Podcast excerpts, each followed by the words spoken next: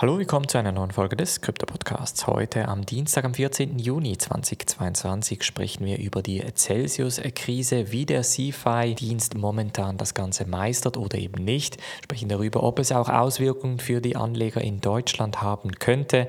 Dann Auszahlungen auf Binance kurz gestoppt. Was steckt da dahinter? Und dann noch ein Blick in die Stablecoin-Welt von Tron. Und zwar hat es da auch einen D-Pack gegeben.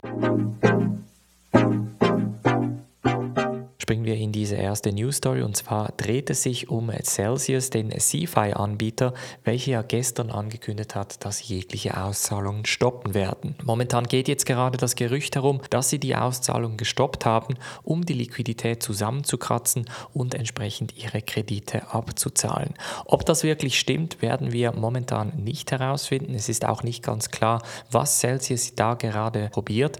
Die Gerüchte zeigen momentan, dass sie versuchen, ihren Kollateral Kollateral so zu decken, dass sie zumindest nicht in ihren Positionen liquidiert werden. Man spricht davon, dass ihre Position momentan etwa bei 17.100 sitzt. Das bedeutet, wenn der Bitcoin-Preis auf 17.100 US-Dollar sinken würde, würden ihre Positionen liquidiert werden und Celsius wäre faktisch bankrott. Sollte das aber nicht passieren, dann würde es Celsius rein theoretisch weiterhin gut gehen und sie könnten den Dienst wieder aufnehmen. Natürlich ist so eine Differenz von 5.000 US-Dollar eine sehr kleine Differenz und die sogenannten Hunter, die Short Hunter, die sind jetzt gerade auf der Suche, diese Liquidität eben entsprechend rauszuholen. Ob Celsius das Ganze überleben wird und ob vor allem auch andere CFI-Anbieter davon betroffen sind, ist noch unklar. Ich habe in der Mitgliedschaft bereits meine Strategie diesbezüglich am Samstag geteilt und auch allen empfohlen, aus den CFI-Diensten rauszugehen. Indessen hat auch der CFI-Anbieter Nexo sich zu Wort gemeldet und auch entsprechend angekündigt, angekündigt, dass sie eventuell Teile von Celsius übernehmen würden, beziehungsweise ihnen ein Angebot gemacht. Dann springen wir nach Deutschland, denn auch Anleger der Kryptobank Nuri sind eventuell in Gefahr. Und zwar hat Nuri vor einigen Monaten die Partnerschaft mit Celsius angekündigt, womit man dann schlussendlich auch eine entsprechende Sparkassensituation schaffen konnte mit dem eigenen Konto. Und jetzt könnte das eventuell eben gegen die Anleger schießen. Nuri hat momentan die Bitcoin-Einzahlung Zahlungen bzw. die sogenannte Investmentfunktion für das Bitcoin-Ertragskonto gestoppt.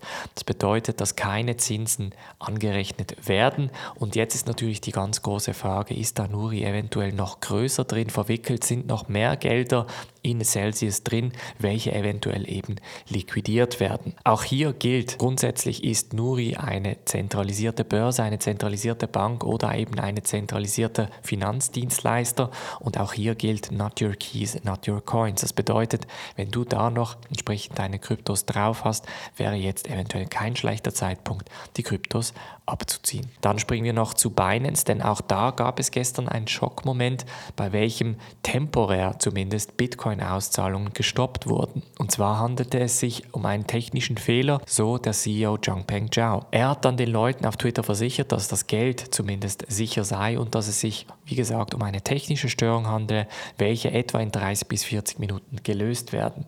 Innerhalb 30, 40 Minuten konnte man das technische Problem dann nicht lösen, hat dann aber im Laufe des Nach nachmittags entsprechend wieder angekündigt, dass die Bitcoin-Zahlungen wieder möglich sind.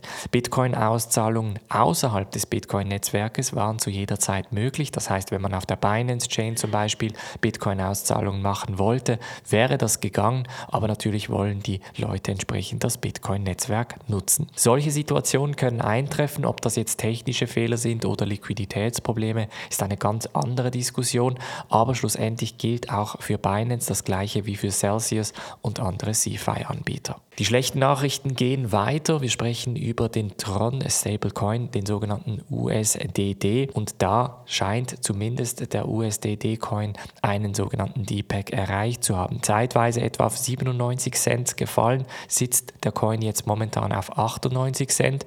Und viele Leute sprechen darüber, dass eventuell USDD als nächstes die Dollarbindung verlieren könnte. Die Tron DAO hat indessen Geld aufgestockt, etwa 2,5 Milliarden US-Dollar befinden sich momentan in der Reserve.